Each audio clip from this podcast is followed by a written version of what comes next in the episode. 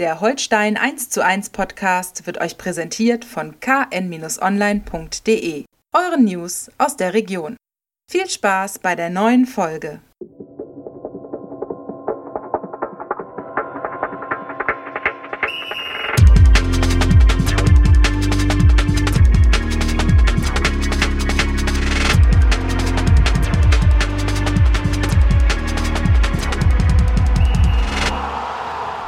Moin moin, herzlich willkommen zu einer neuen Folge Holstein 1 zu 1, der KN-Podcast. Heute mal in ganz anderer Besetzung. Trotzdem wollen wir natürlich darüber sprechen, was bei Holstein in dieser Woche wichtig ist. Mir gegenüber sitzt Holstein-Experte Andreas Opa Geidel. Moin moin. Mein Name ist Clemens Bär, ich bin Sportredakteur bei den KN, war hier schon einmal zu Gast. Ja, und wir haben heute, glaube ich, einiges zu besprechen. Die Hinrunde ist vorbei. Es gab jetzt ein 2-2 gegen den SV Sandhausen. Ähm, jetzt wartet der Tabellenführer am Freitag, kommt ins Holsteinstadion und dann ist auch schon die Winterpause. Es stehen vielleicht Verstärkungen an, alles Themen, über die wir heute sprechen wollen. Erstmal zurückblicken aufs Wochenende. Opa, wie hast du das 2-2 gegen Sandhausen wahrgenommen? Jetzt ein paar Tage her.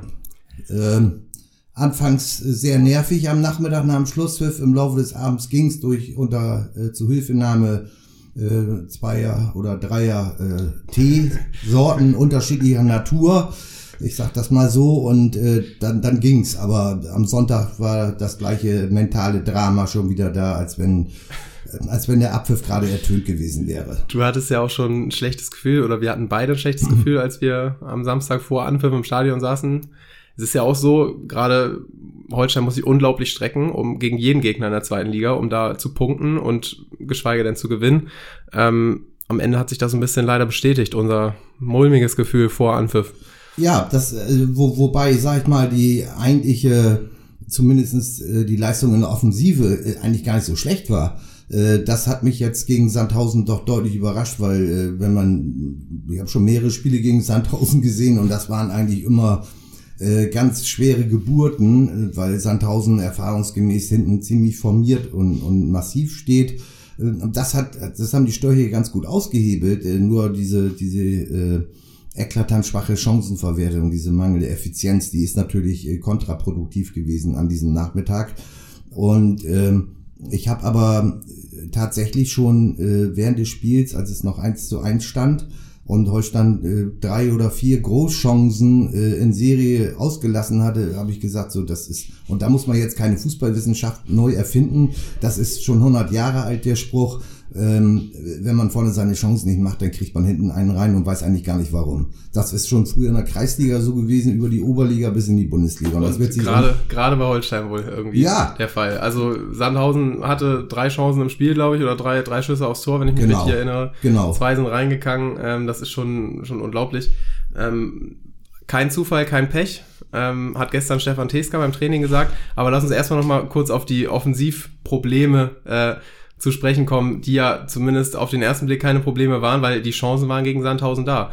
Ähm, nun hatte Bartels hatte mehrere Chancen, Fabian Reese hat wieder zwei Riesendinger ausgelassen. Braucht er einfach mal ein Tor oder wie wann Platz bei denen so ein bisschen der Knoten? Man hat ja das Gefühl, er macht eigentlich bis zum, bis zum Abschluss macht er alles richtig.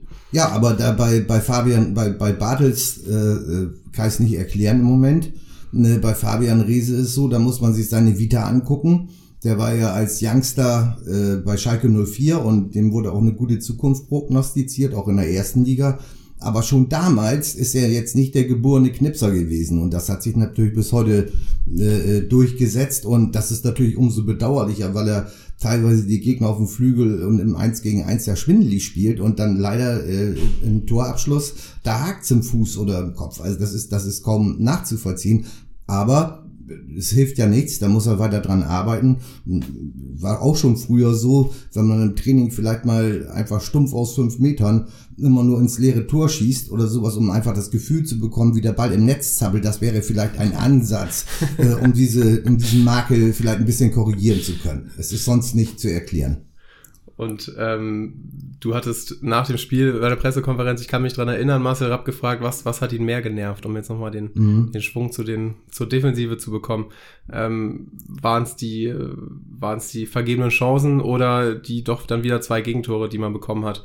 Ähm, ja, wenn wir da nochmal auf die Tore blicken, das 1-1, äh, das war schon, man darf schon sagen, desolat verteidigt, ne? Auf jeden Fall.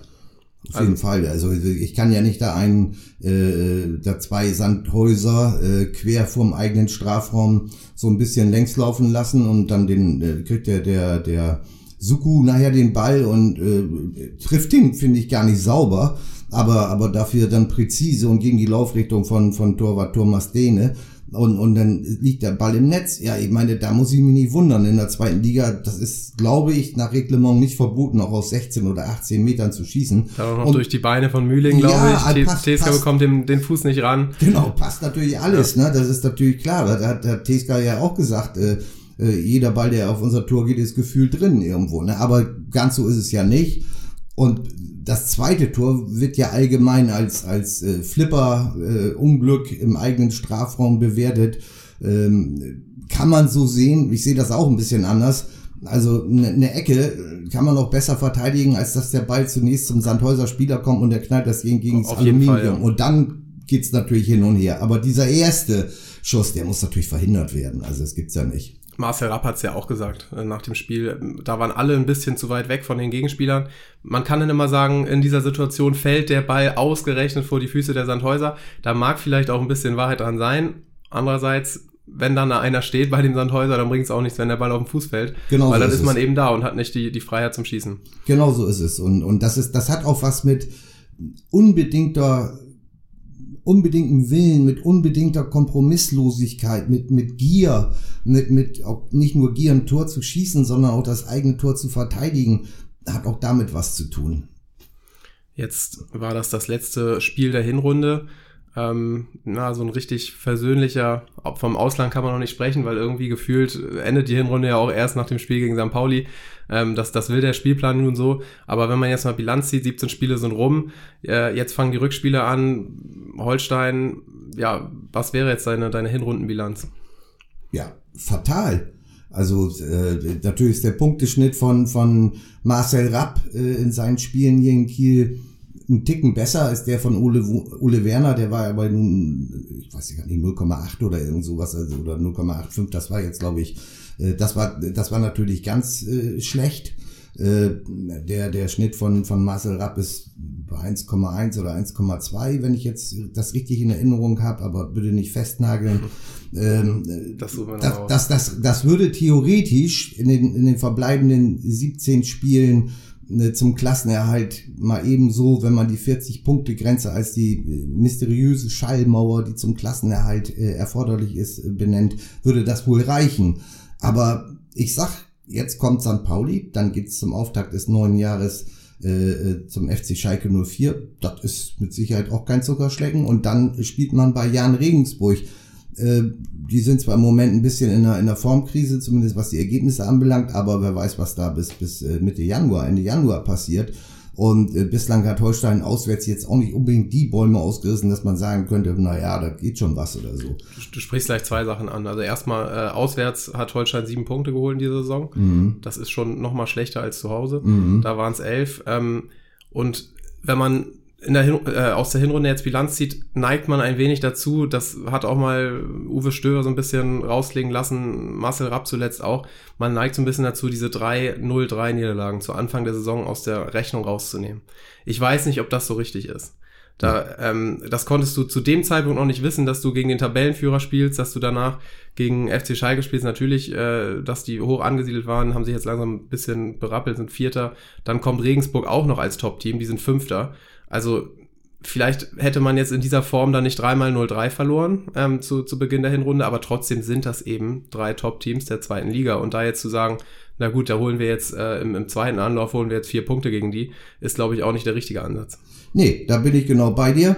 Und äh, da kommen ja auch noch so äh, 0 zu 3 Niederlage gegen Hannover 96 dazu zu Hause oder 0 zu 2 gegen Hansa Rostock, wo auch keiner wusste, warum eigentlich.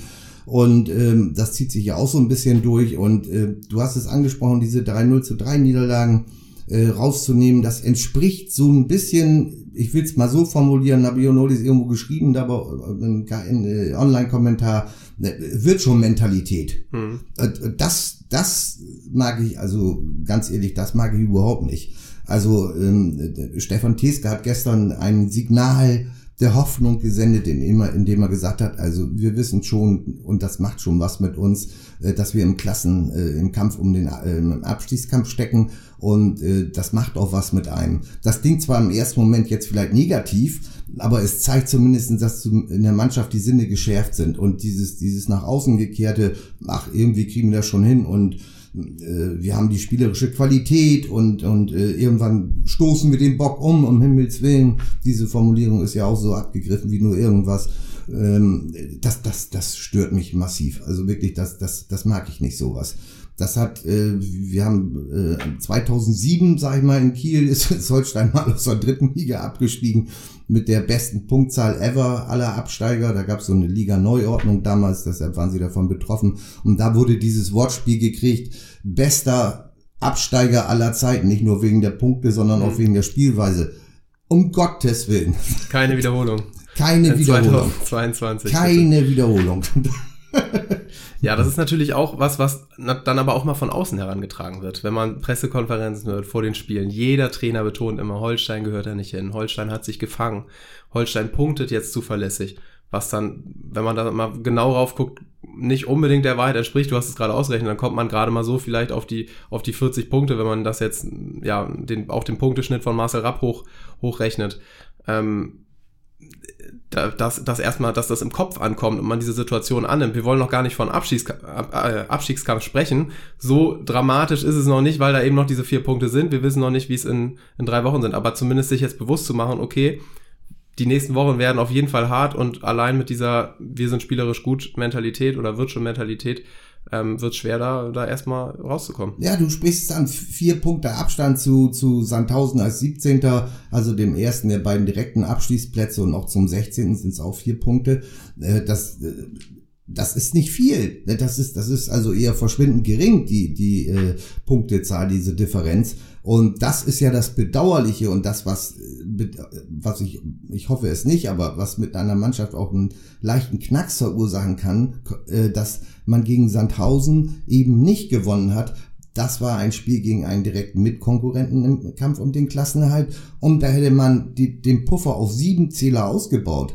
Äh, das wäre dann zu Weihnachten, egal wie das Spiel gegen St. Pauli ausgeht, schon mal ein etwas beruhigenderes Gefühl gewesen, was dann vielleicht auch neuen Aufschwung gegeben hätte dann für die äh, für die 16 äh, verbleibenden Spiele im neuen Jahr. So ist die Situation.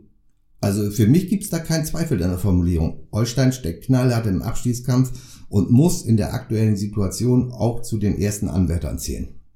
Und dann äh, drängt sich natürlich die Frage auf, macht man im Winter nochmal was? Am Kader passiert nochmal was? Uh, Uwe Stöver hatte schon angekündigt, dass diese Woche sozusagen das, das Gipfeltreffen stattfindet, dass man sich da einig wird, die Elefantenrunde, ähm, dass man sich dann da einig wird, äh, auf welchen Positionen man vielleicht auch Verstärkung sucht. Vielleicht wird auch schon konkret über Namen gesprochen oder man hat auch schon längst äh, Leute auf der Liste, mit denen man auch schon in Kontakt getreten wird. Das werden wir alles äh, in, den, in den nächsten Wochen erfahren. Ähm, was denkst du denn? Ist es sinnvoll, sich jetzt noch zu verstärken? kann es was bringen. Wir wissen, der Wintertransfermarkt ist traditionell sehr schwierig, weil alle Mannschaften, die jetzt suchen, suchen eben Verstärkungen, die sofort helfen. Ähm, das heißt, man muss vielleicht auch noch mal ein bisschen mehr Geld in die Hand nehmen oder es läuft auf eine Laie hinaus. Ähm, auf welchen Positionen kann Holstein und muss Holstein denn was tun? Ja, ähm, vielleicht überweist Holstein mir ja jetzt ein bisschen Geld, wenn ich mich hier als, äh, äh, als, als Journalist in, in, in äh, wichtigen Dingen irgendwie äh, äußere.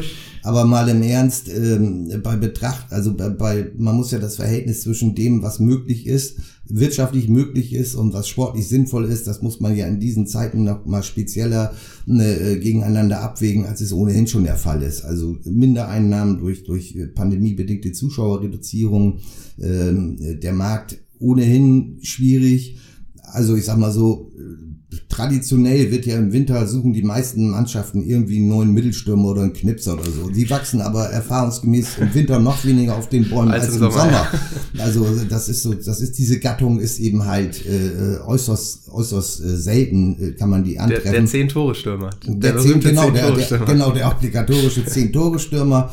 Und äh, die gibt's nicht so oft und, und äh, das zum Beispiel ist eine Position, wo ich äh, Holstein durchaus zweitligatauglich aufgestellt sehe. Ähm, äh, Benedikt Pichler, der, der Neuzugang aus Österreich, hat das bisher äh, ziemlich gut gemacht, finde ich. Äh, da bin ich mal sehr gespannt, wie die Entwicklung weitergeht bei ihm. Ähm, selbst wenn der mal verletzt ist oder so, wenn er längerfristig ausfällt, ist natürlich ein Problem, aber darauf kann man jetzt nicht irgendwie einen Transfer äh, begründen. Und dahinter sind dann noch Skripski, der auch das spielen könnte. Man kann umformieren, die man mies. Also es gibt verschiedene Situationen. Fried Johnson ist auch noch da, wenn, wenn er denn nicht gerade verletzt ist, was bei dem isländischen Eismann in letzter Zeit öfters der Fall ist. Aber es gibt noch genügend Kandidaten, äh, die man da vielleicht ins Feuer schmeißen kann. Äh, A-Junioren und zweite Mannschaft äh, haben auch Stürmer. Vielleicht müsste man sich in der Not dann dort bedienen. Also ich sag mal, da sehe ich jetzt mal nicht die, die größte Not. Insgesamt ist der Kader für mich trotz ein paar Fehlplanungen nach meinem Dafürhalten zu Saisonbeginn so gut aufgestellt, dass sie eigentlich die Klasse halten müssen. Einzig die Position des Sechsers, also defensives zentrales Mittelfeld, als Balanceakt sozusagen zwischen Offensive und Defensive. Da sehe ich Defizite. Die, die äh, Lücke, die durch äh, den Abgang von Jonas Meffert, von Ex-Trainer Ole Werner immer gerne als Metronom des Holstein-Gefüges beschrieben, äh, die, die, dieser Verlust ist nicht kompensiert worden. Und da spielt zwar Louis Holtby jetzt im Moment eine ganz vernünftige Rolle, das ist aber jetzt nicht sein, sein, seine Kernkompetenz als Sechser. Äh, die Zweikampfquote ist jetzt nicht so groß bei ihm. Äh, und da muss man ab und zu auch mal äh, einen Zweikampf ja. gewinnen. Also jetzt gerade in dieser Situation, in der Holstein steckt, wenn, wenn alles spielerisch läuft und alles leicht vom Fuß geht und alles selbstverständlich ist, dann ist es auch nochmal. Aber in dieser Situation äh, wird da vielleicht ein etwas äh, naja, robusterer Spielertyp, könnt ihr mir vorstellen. Und äh, dann ist Louis Holtby natürlich auch nicht gerade der allergrößte mit 1,76. Äh, da wäre auch vielleicht ein etwas größer gewachsener Mann vielleicht erforderlich, der dann auch im Luftduellen sich durchsetzen kann. Also da sehe ich, und dann kommt noch dazu, dass Louis Holtby auch eine Position weiter vorne, im, im, auf der Achterposition im Mittelfeld beispielsweise, äh, möglicherweise der Mannschaft noch mehr helfen kann als auf dieser aktuellen äh, auf der er spielt. Also da sehe ich die größte und möglicherweise auch einzig zu korrigierende Vakanz auf der Sechserposition. Aber da gilt also auch ähnlich wie beim Stürmer, jetzt einen, einen Sechser zu finden. Auch die sind sehr begehrt. Jetzt einen Sechser zu finden, der sofort funktioniert, das wird natürlich auch brutal schwer. Ähm, da müssen wir ein bisschen abwarten. Grundsätzlich deckt sich auch deine Beobachtung ein bisschen mit dem, was Stefan Teska gestern beim Training gesagt hat. Äh, wir haben ihn auf die äh, ja, Defensivprobleme, nennen wir es mal, äh, angesprochen, in erster Linie die, die Toranfälligkeit oder Gegentoranfälligkeit der, der Störche. Und ähm, er hat gesagt, dass so ein bisschen die, die Balance im, im Holstein-Spiel fehlt. Das konnte man schon so, so raushören.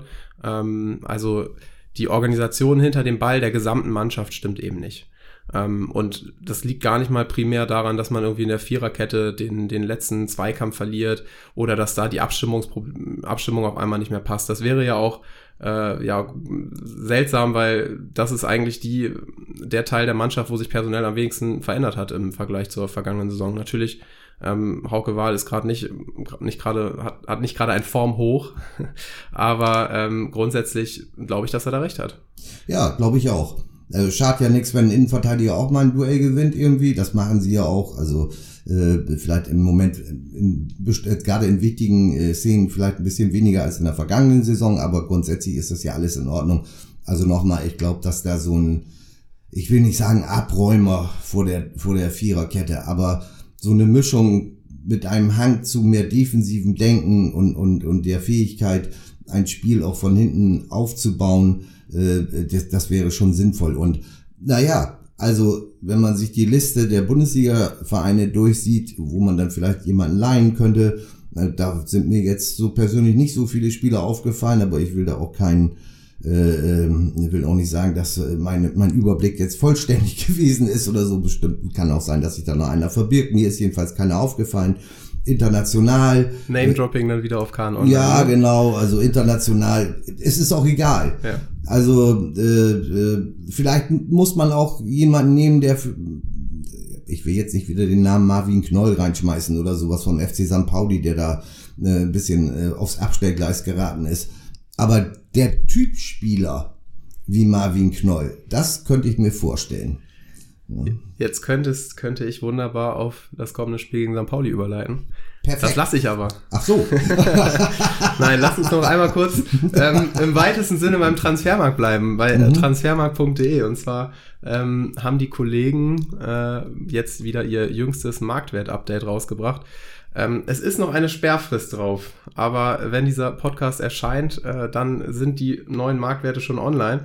Ich habe die schon, du nicht. Äh, deswegen werde ich jetzt gleich mal dein, dein ja, Holstein-Wissen testen ein bisschen. Also erstmal grundsätzlich, natürlich geht es wieder ein bisschen bergab für die Störche vom Marktwert her. Ich habe das mal ausgerechnet, der Kader verliert ungefähr 1,2 Millionen, 1,2 und 250.000. Ähm, Noah Avuku sorgt da für die, für die krumme Ziffer noch am Ende. Ähm, ja, also es geht, geht wieder bergab, ist ja auch nicht überraschend an, angesichts äh, des Tabellenstandes. Ich habe zwei Fragen an dich. Oh. Einmal, du musst mir deine Top 3 benennen, also die Top 3 der Störche mit dem höchsten Marktwert und dann noch den mit dem höchsten Gewinner. Und es winkt, ich äh, rasche mal ins Mikro, das ist ein, ein Weihnachtsmann mit Schokolinsen, weil normale Weihnachtsmänner kann man ja nicht hören, deswegen habe ich gedacht, muss er mit Schokolinsen gefüllt sein. Also Opa, Ja, das ist ich dann- stelle ihn hier hin. Wenn du alles richtig beantwortest, darfst du ihn mitnehmen.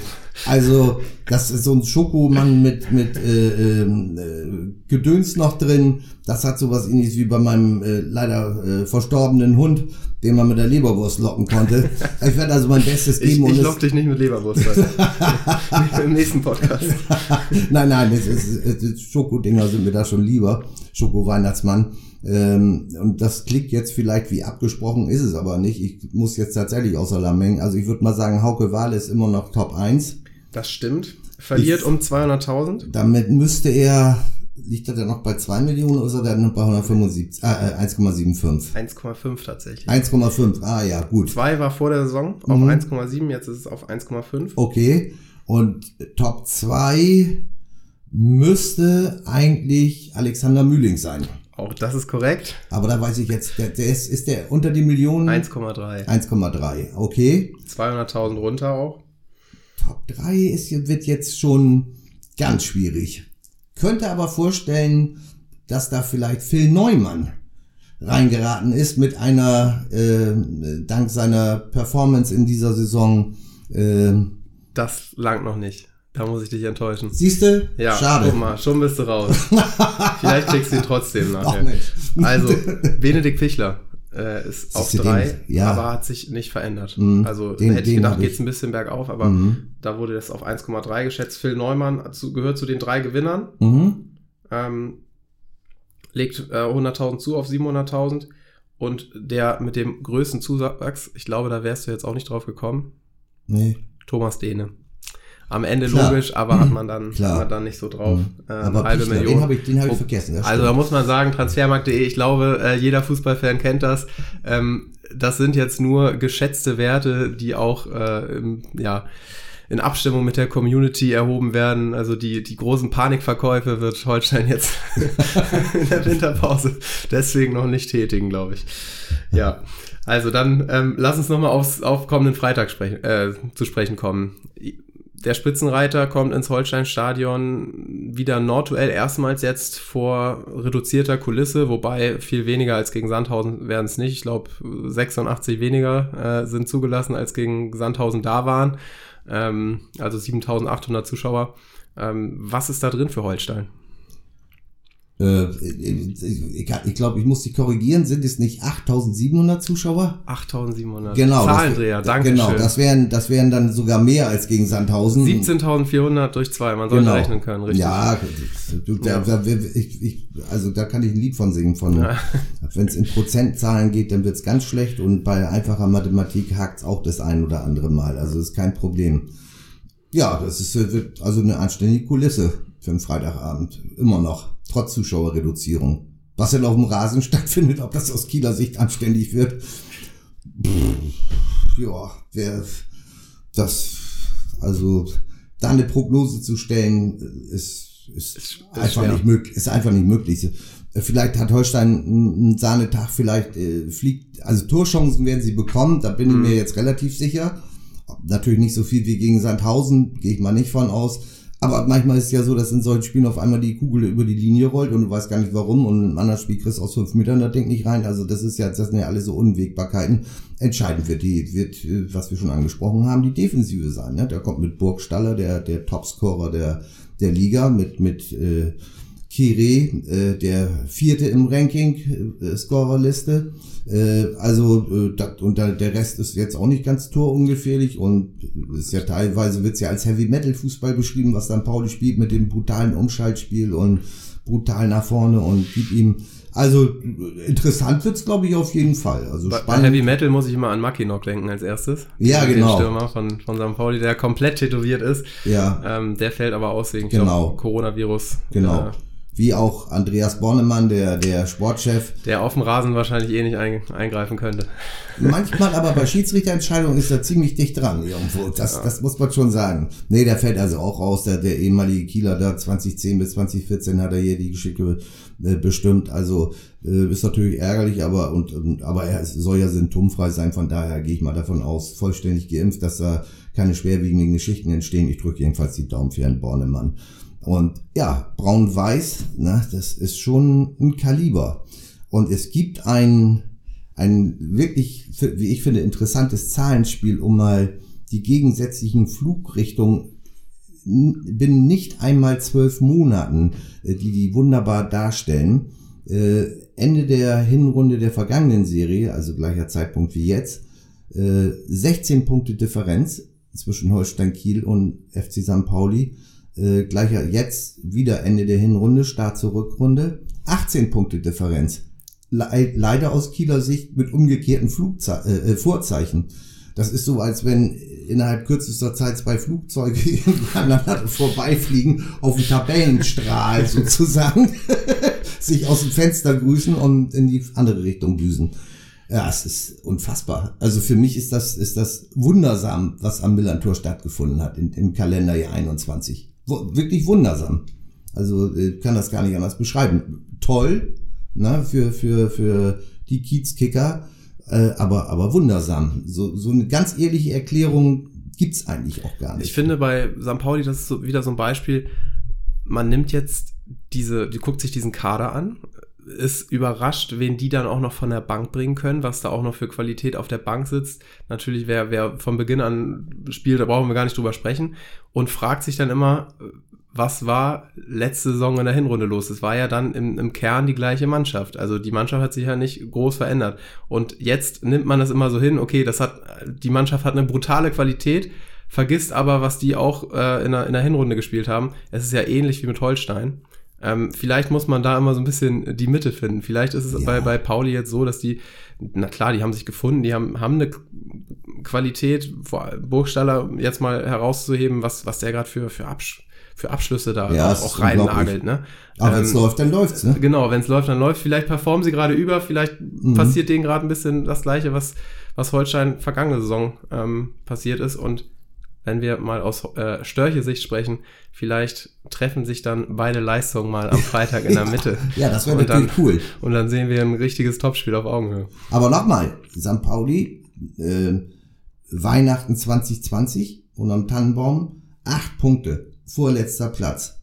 Dann hat Herr äh, Bornemann und die sportliche Führung mit, mit äh, Trainer Timo Schulz sich zusammengesetzt, haben den Keeper, der fast Kultcharakter hatte, Robin Himmelmann, aussortiert, gab einen Shitstorm ohne Ende, haben einen vom FC Middlesbrough verpflichtet, den ich persönlich jetzt nicht so direkt kannte, Stojanovic, der hält auf einmal wunderbar äh, in, in, in, im neuen Jahr, Anfang, äh, Anfang dieses Jahres. Äh, holen äh, äh, Mamouche, leihen den aus für ein halbes Jahr vom VfL Wolfsburg. Läuft wunderbar, auf einmal trifft Burgstaller dann schon in der vergangenen Serie, Mamouche wirbelt da ein bisschen rum. So waren dann schon zwei, drei äh, äh, Baustellen schon mal behoben. Äh, dann kommt die neue Saison. Salazar, Antreiber im Mittelfeld, Weg. weg. Mamouche, weg. Stojanovic, weg. Stattdessen ein Vasi von Lugransk äh, im Tor, der, der auf einmal eine ganz seriöse Veranstaltung da abfeiert. Äh, Medic, Innenverteidiger von Wien Wiesbaden, für 400.000 Euro verpflichtet, eine 1,95 Kante musste man auch nicht davon ausgehen, dass der auf einmal zu, Top äh, zu einem der Top-Verteidiger in der, in der zweiten Liga wächst. Hat vieles gepasst, ne? Hat, ist, ja, ja, und dann, dann für Salazar, anstelle von Salazar beispielsweise Hartl verpflichtet von Arminia Bielefeld für 350.000 Euro. Äh, muss man wissen, dass Hartl äh, sowohl mit Union Berlin als auch mit Arminia Bielefeld schon mal in die Bundesliga aufgestiegen ist, ne? 25 Jahre, der weiß, wie es geht irgendwo, ne? Also, aber Herr, ich habe mit Herrn Bornemann konferiert, selbst der sagt, dass das jetzt alles so passt, wie es im Moment sich darstellt, damit konnte man natürlich nicht rechnen. Was aber ein Lehrstück ist, dass sie, Timo Schulz, der Trainer, den wir hier in Kiel ja auch noch gut kennen, als Spieler 2003 bis 2005, äh, wurde ja zu Beginn der Saison 2021 als neuer Cheftrainer präsentiert. Ur-St. Paulianer, mhm. äh, gute Performance gehabt, gute Leistung mit der zweiten Mannschaft in der Jugend gemacht. Äh, alles, alles Chico. Aber seine erste Station im Profifußball ist Cheftrainer bei seinem Stammclub. Und dann läuft das ein halbes Jahr, aber sowas von, äh, sowas von schlecht, dass also, äh, dass man, da hätten andere, andere Vereine reagiert, ne, und gesagt, das war jetzt ein schönes Experiment, das ist leider in eine Büchse gegangen, ne. Nee, nee, die haben an dem festgehalten, ne. Und das zeigt, das ist jetzt ja kein, kein äh, Patentrezept für, für andere Vereine, aber es zeigt, dass man ganz sicher Dinge abwägen muss, bevor man solche Kardinalentscheidungen trifft, Trainer rauszuschmeißen oder nicht. Und in diesem Fall ist es eben top aufgegangen und Timo Schulz ist von seiner ganzen Mentalität auch so, dass er überhaupt kein Problem hat mit Platz eins und, und wenn sonst alle Trainer und alle Manager dieser Welt sagen, oh, oh, oh abwarten und ist erst Wind und wir haben noch 17 Spiele und da kann so viel passieren, alles richtig. Timo Schulz, ich weiß gar nicht, wo das Problem ist. Ne? Also äh, äh ich habe keine Befürchtung, äh, dass wir in unsere Leistungen abfallen. Ist auch mal eine schöne offensive Einfach. Herangehensweise. Ja, einfach mal äh, herausgesprochen, ne? So. Kein, kein Rumgeeier. Genau. Na, der genau. weiß ja auch, dass, dass, dass, ich meine, die äh, vier von, von in den letzten fünf Jahren ist nur ein Herbstmeister oder Halbzeitenmeister in die Bundesliga aufgestiegen. Die anderen sind dann leider in der zweiten Halbserie äh, dann auf Platz vier oder fünf gerutscht oder sowas. Und Holstein kennt ja dieses auch, wenn sie nicht Herbstmeister gewesen wären, die waren aber Weihnachtsmeister 2020. Man möge das sich bitte mal kurz in Erinnerung zu rufen. Hurra, hurra haben wir heute auch nichts mehr von, aber egal. Ähm, äh, die, das, die, das ist ja auch ein Beispiel dafür, wie, wie es dann auf den letzten Metern noch das Scheitern passieren kann. Äh, nichtsdestotrotz, warum soll ich jetzt irgendwie in, in, mich in übergroßen Understatement ergießen? Warum soll ich nicht sagen, wir spielen klasse, das macht Spaß und warum, warum soll die Mannschaft jetzt einen Einbruch erleiden? Ne? Weiß man nicht. Aber ich finde, wie gesagt, diese Herangehensweise finde ich schon bemerkenswert. Vielleicht fängt er ja doch schon an der Einbruch am Freitag im Holsteinstadion. Ja. Wenn wir mal ganz parteiisch sind. Ja. Wir würden uns das ein bisschen wünschen. Ne? Ja, im Moment fehlt so ein bisschen die Vorstellungskraft, aber äh, wie gesagt. Wobei man natürlich auch sagen muss, am Wochenende haben sie gegen Düsseldorf 1-1 gespielt. Mhm. Ähm, war davor schon das Spiel gegen Schalke? Ja. Haben sie 2-1 gewonnen. Ja. Super starke erste Hälfte. Ja. Und dann haben sie aber irgendwie auch so richtig, also sie sind schon verwundbar, das kann man ja, schon sagen. Über, überhaupt keine Frage. Und an einem, das habe ich auch schon mehrfach an dieser Stelle gesagt, äh, an, an einem guten Tag, wo vieles zusammenpasst, äh, kann Holstein wirklich jeden schlagen. Ne? Da sind wir wieder bei dem Thema, in der zweiten Liga kann sowieso jeder ja, jeden schlagen. Auf. Aber bei Holstein ist das auch eben nicht nur mit Kavum und ja. gib ihm die Kante, sondern eben auch mit, mit technisch anspruchsvollen ja. Fußball und den man auch sich angucken kann oder sowas. Und äh, diese Fähigkeit, diese Qualität hat die Mannschaft schon, nur es muss, es muss vor allem defensiv passen. Ne? Das ist also, ich, ich bin, da bin ich echt Traditionalist. Also äh, Stürmer schießen Tore und lassen sich bejubeln. Die Defensive gewinnt Titel oder schafft in diesem Fall den Klassenerhalt. Das hoffen wir. Vielleicht erstmal den Heimsieg gegen St. Pauli vor ja. dem Klassenerhalt. Und dann einen äh, versöhnlichen Jahresabschluss. Äh, hast du noch, liegt dir noch was auf dem Herzen? Ja. Falsche Frage. Kann ich dir am, Einiges wahrscheinlich. Kann ich dir, das sowieso, aber kann ich dir am Freitagabend sagen, ob mir noch was auf dem Herzen liegt. Okay. Wir sehen uns noch oder wir hören uns noch einmal ähm, in diesem Jahr. Ach so, doch. Den Schoko-Weihnachtsmann hätte ich denn doch den ganz gern. Den bekommst du gleich. also, ähm, die Störche, die verabschieden sich dann direkt nach dem Spiel sozusagen in die Winterpause. Ich glaube, die sitzen noch einmal zusammen ähm, essen noch einmal zusammen, bevor sie dann alle ähm, in alle Himmelsrichtungen flattern. Ähm, und wir werden uns aber noch einmal melden, nächste Woche Mittwoch wie gewohnt, Holstein 1 zu 1, dann wirklich die Jahresbilanz sozusagen und dann kann man hoffentlich über drei Punkte gegen St. Pauli sprechen und ein bisschen ja nochmal ausblicken, vielleicht dann mit konkreteren Informationen, was sich auf dem Transfermarkt tut. Wir sind gespannt.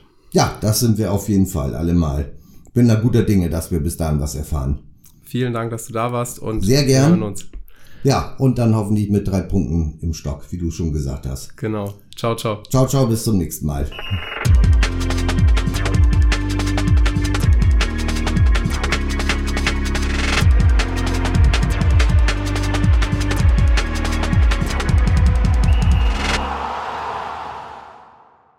Diese Folge von Holstein 1 zu 1 wurde euch präsentiert von den Kieler Nachrichten.